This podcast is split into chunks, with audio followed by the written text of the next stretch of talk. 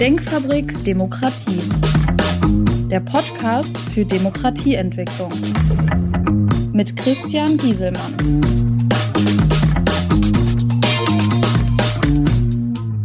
Hallo, mein Name ist Christian Gieselmann. Ich beschäftige mich mit Politik, Wirtschaft, Gesellschaft unter dem Aspekt Haltung und Verantwortung. In der letzten Folge habe ich über den persönlichen Einsatz für die Demokratie und die Anbindung des Einzelnen gesprochen. Dargestellt, wie die Entfremdung zur Demokratie zurzeit ist. Das Ehrenamt als Stütze der Gesellschaft habe ich als Beispiel angeführt. Das Ganze läuft in der Themenreihe Mein Beitrag für die Demokratie. Also nicht nur mein persönlicher, sondern der Beitrag jedes Einzelnen. Heute möchte ich über das verpflichtende soziale Jahr sprechen. Dies ist zurzeit in der gesellschaftlichen Diskussion. Die CDU ist hier vorangegangen und hat dies auf einem Parteitag beschlossen. Eine interessante Kehrtwende, wenn man bedenkt, dass die Abschaffung der Wehrpflicht durch Karl Theodor zu Gutenberg stattgefunden hat, ist dies auch für die CDU ein Paradigmenwechsel. Da durch die Abschaffung der Wehrpflicht, aber natürlich auch der Zivildienst entfallen ist. Mit dem verpflichtenden sozialen Jahr verstehe ich darunter, keine allgemeine Wehrpflicht wieder einzuführen.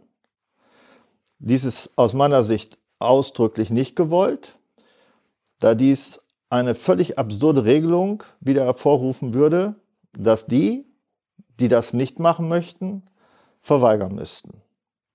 Wie sollte ein gesellschaftliches Pflichtjahr aussehen? Zum einen nach der Schule oder der Ausbildung, nicht nur für Männer, auch für Frauen, maximal ein Jahr und man sollte selbst bestimmen, was man machen möchte. Natürlich gibt es nur eine begrenzte Auswahl, was möglich ist. Es muss ja einen gesellschaftlichen Dienst haben oder eine Tätigkeit an der Gesellschaft.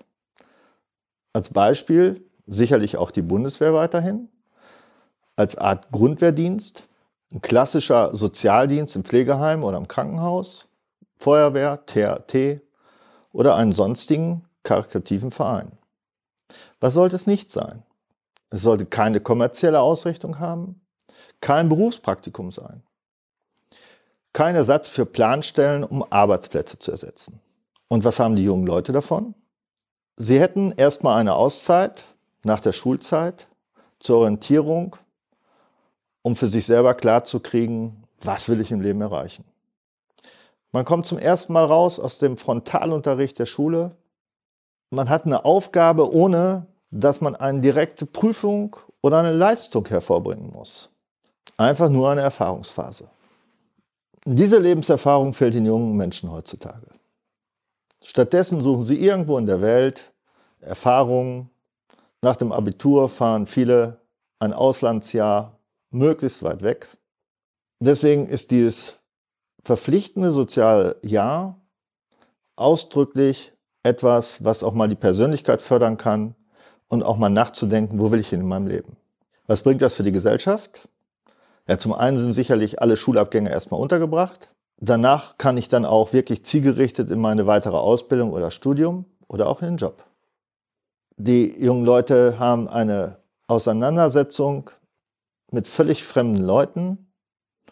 Sie haben kein fixes Ziel jetzt vor Augen, was sie erreichen müssen sofort nur einfach mal seinen Beitrag leisten für die Allgemeinheit.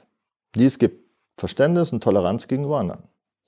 Und wir binden Randgruppen ein, die wir zurzeit schwierig erreichen in unserer Gesellschaft. Auch Migranten rücken hiermit in die Mitte der Gesellschaft. Es gibt sicherlich auch Argumente dagegen. Die jungen Leute fehlen am Arbeitsmarkt.